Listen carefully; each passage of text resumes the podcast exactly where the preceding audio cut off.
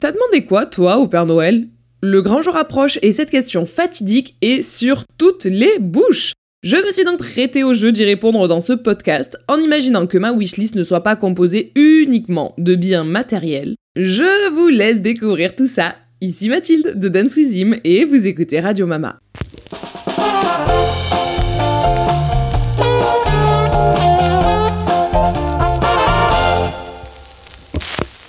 Ce Noël 2023, je souhaite, je souhaite, je souhaite plein de choses finalement. Mais en termes de biens matériels, je crois que j'ai à peu près tout ce dont j'ai besoin.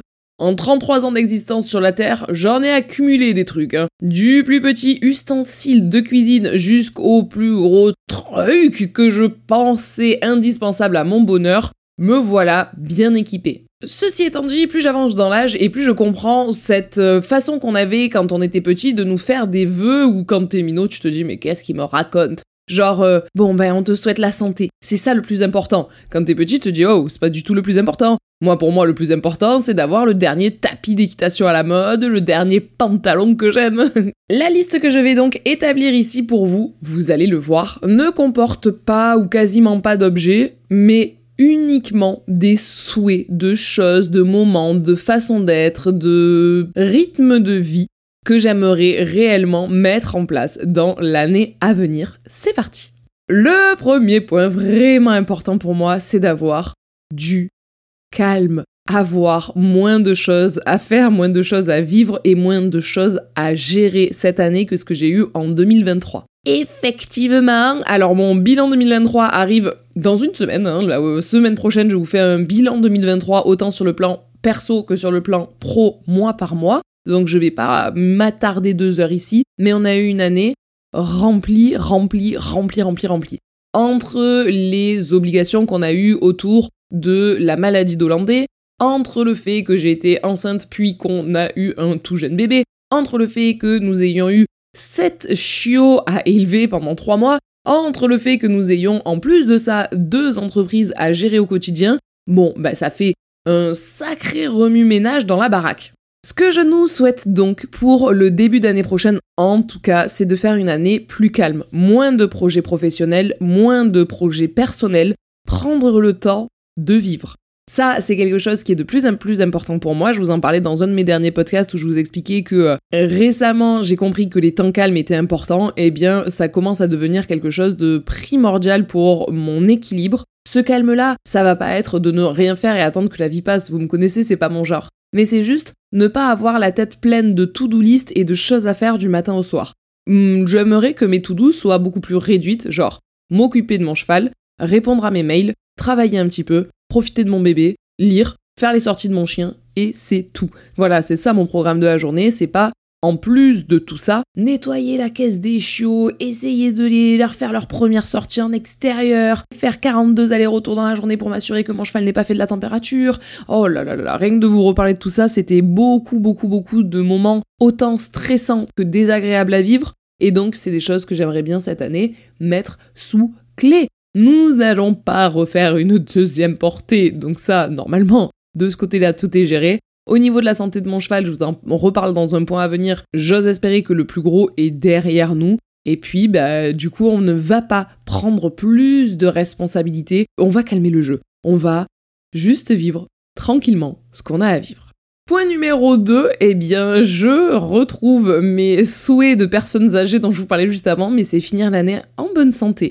Cette année, une fois de plus, m'a appris que c'était le truc le plus important. Effectivement, on nous mentait pas quand on était petit. Et donc, je souhaite à moi et à mon entourage et à toutes les personnes qui écoutent ce podcast de finir l'année en bonne santé. Le fait de pouvoir faire un check-up complet de ta personne et te dire aujourd'hui j'ai pas mal, ni aux pieds, ni aux genoux, ni au coude, ni au dos, ni à la tête, ni nulle part. Eh bien, c'est une chance de fou. Savoir que, a priori, tout roule pour nous de ce côté-là, bah, c'est fort sympathique et donc j'aimerais conserver ça cette année. La liste que je vous ai faite, elle m'est venue comme ça, j'ai mis des petits points à la suite les uns des autres, il n'y a pas toujours de rapport entre le point d'avant et le point d'après, mais évidemment que j'aimerais cette année continuer à m'épanouir dans le rôle de maman, puisque j'ai l'immense chance d'adorer ce rôle et d'y être bien et de kiffer ce qui se passe, même si c'est très très très très fatigant du fait d'avoir un bébé qui a décidé que le sommeil euh, c'était vraiment surcoté et que lui n'en avait pas besoin.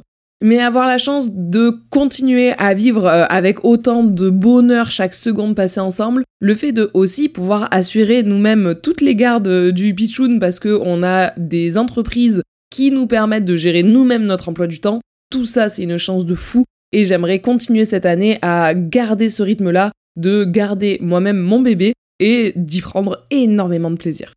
On revient un petit peu au point santé, puisque mon point d'après, c'était garder cette pente dans le rétablissement d'Hollandais. Ça, c'est mon plus grand souhait. Il a fait un gros pic de je vais pas bien en juin, c'est aller mieux. Ensuite, en août, il nous a fait son plus gros pic de je vais pas bien avec vraiment euh, catastrophe à bord et la peur de le perdre. Il nous a refait une rechute en novembre, enfin bon bref, ces derniers mois, c'est un peu du stress un peu euh, fréquent et constant. Ceci étant dit, depuis sa rechute de novembre que l'on a soigné euh, tout de suite, qu'on a pris tout de suite, il va mieux, il remonte petit à petit la pente, et je me dis que j'apprends de mes erreurs, et ce qui a fait rechuter parfois le cheval, je ne le ferai plus, et donc je vais faire en sorte que petit à petit, je vais avoir les bons réflexes, on va dire. Je vais plus du tout attendre quoi que ce soit, je vais moins me fier parfois euh, à certains avis vétérinaires et me fier un petit peu plus à ce que je ressens moi. Je suis la personne qui connaît le mieux mon cheval, je le connais depuis toujours, on se connaît au quotidien. Si je considère qu'il y a quelque chose qui est anormal, qui est bizarre, qui est surprenant, qui met la puce à l'oreille, il faut que cette petite puce, dans ma grosse oreille, je l'écoute, je l'entende et je lui fasse confiance. Même si d'un point de vue euh, purement vétérinaire, c'est peut-être pas très choquant, eh bien d'un point de vue je connais le cheval, ça l'est.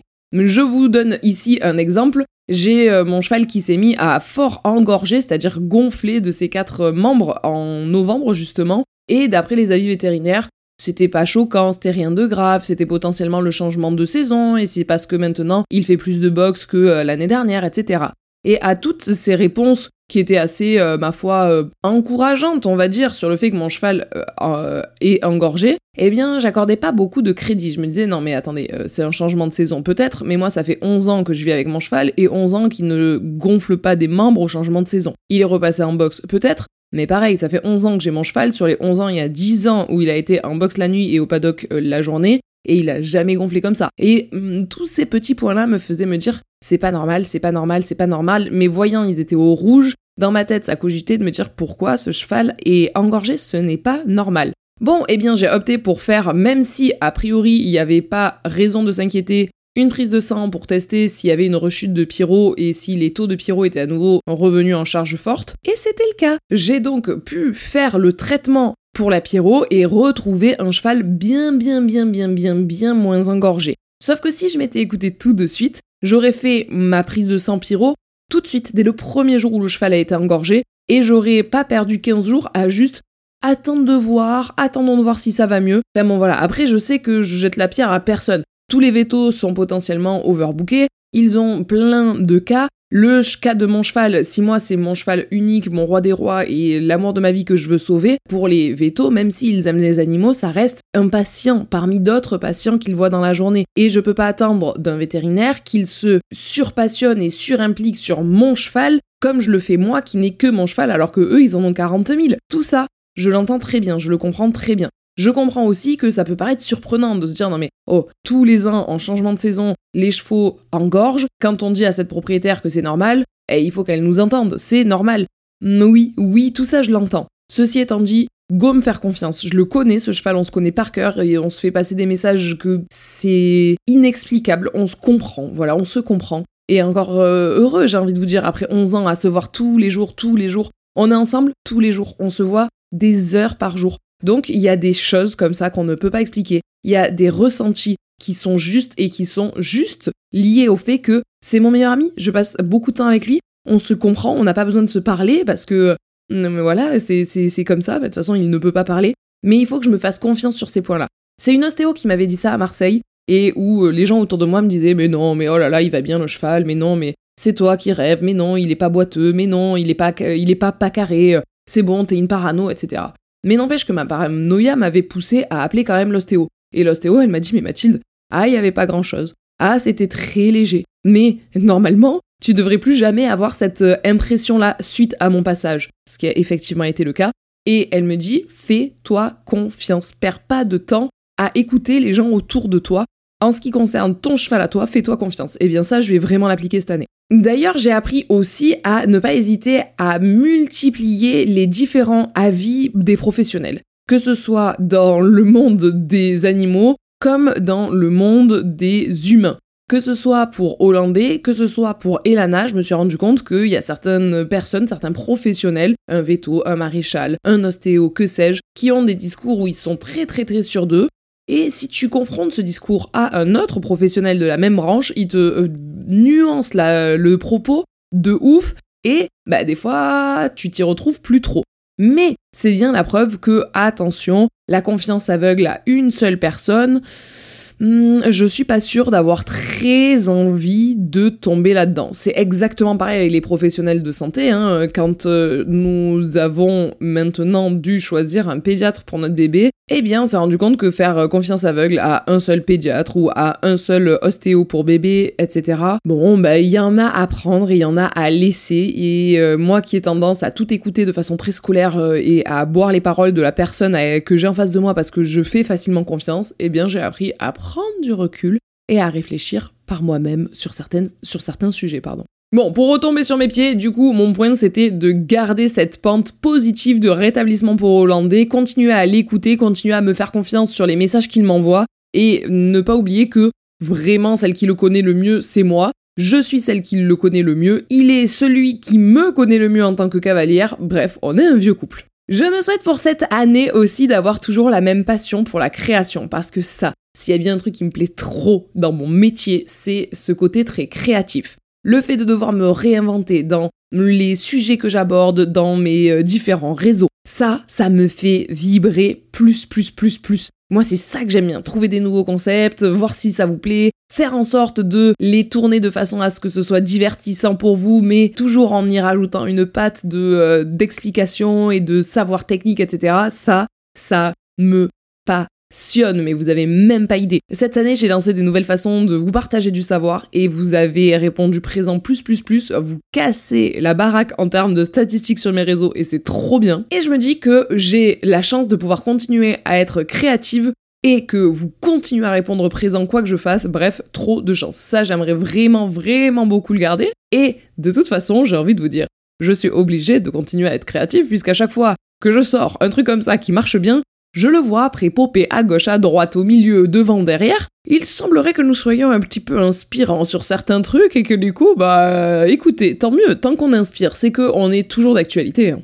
En termes de wishlist cette année aussi, et là c'est beaucoup plus euh, d'un côté entrepreneur, j'aimerais me faire sponsoriser le podcast. Ça, ça fait partie des euh, plans que j'ai sur 2024 ou 2025, c'est de pouvoir avoir un vrai sponsor pour le podcast puisque tout ce que je crée ici, c'est énormément de temps, c'est énormément de moments que j'adore, attention, mais tout ça, je ne suis pas du tout, du tout rémunérée pour le faire. Le fait est que plus ça va, plus je prends du temps à monter mes podcasts, euh, les écrire, les enregistrer, etc., etc.